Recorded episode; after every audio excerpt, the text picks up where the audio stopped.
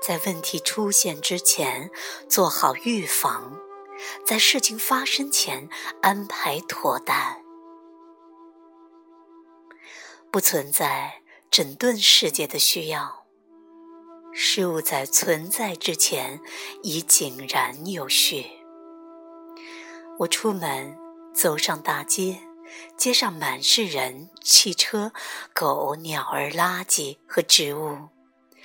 在这片不可思议的混乱中，有一种总是让我感到愉快的美。所有这一切都是为了我，在完美的时刻，精确地按照需要，他将他自己呈现在我面前。尽管对一些人而言，走在街上似乎不算什么，对我却是一切。那是我的秘密世界。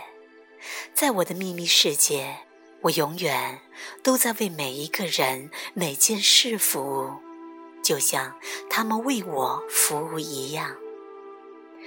从未有一件要做的事太大或太小，因为唯一要完成的是我眼前的这件事。尽管好像有一千件要做的事。但事实上，要做的事情从未超过一件。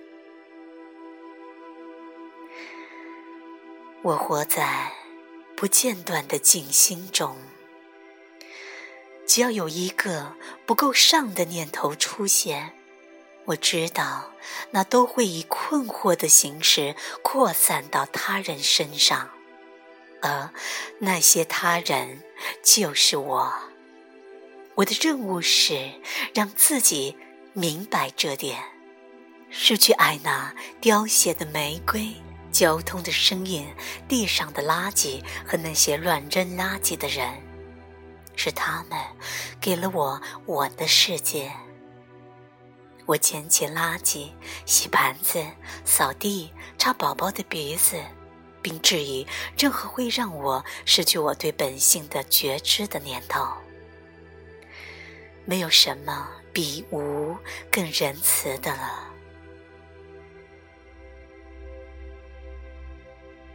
散步回来，我做了午餐。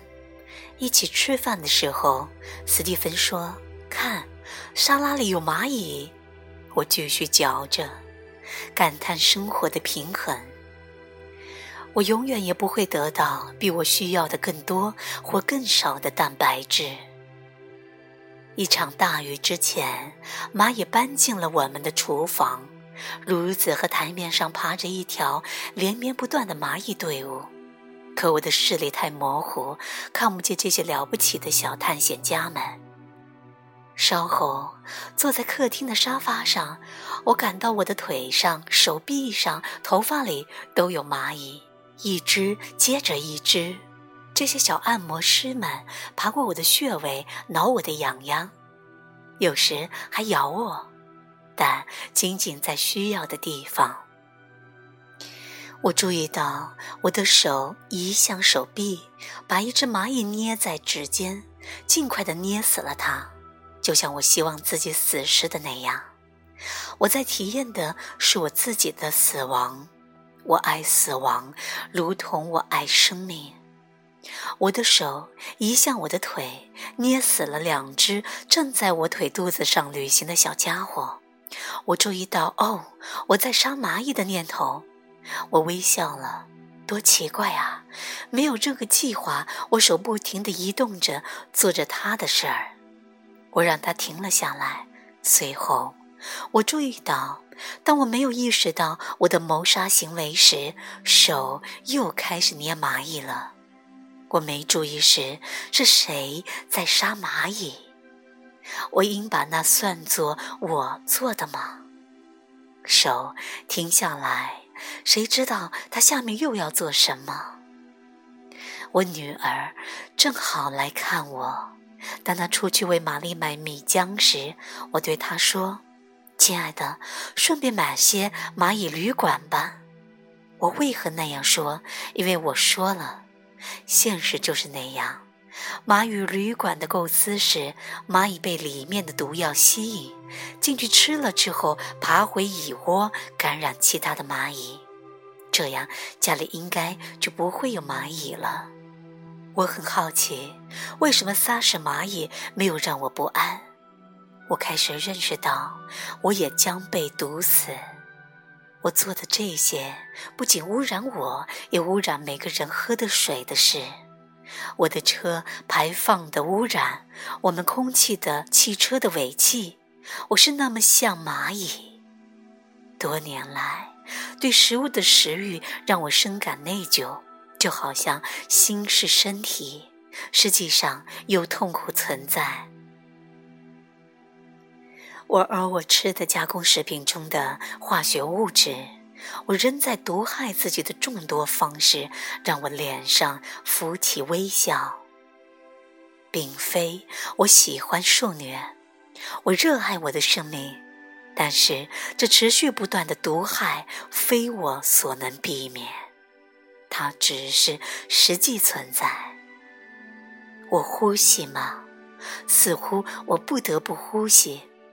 我以蚂蚁相处的方式，和我与我亲爱的自己一样。身体来了又去，当心明白他自己，当他不再以他信以为真的东西来毒害自己时，再也不存在任何让他痛苦的身体感受。两天后。坐在沙发上，我最喜爱的那角，我又开始感到手上和脖子上有什么轻轻的在爬动，又是蚂蚁。原来我才是他们的巢穴，我才是那个他们回来传染的对象。我是为我自己买的毒药。种瓜得瓜，种豆得豆。我心悦诚服。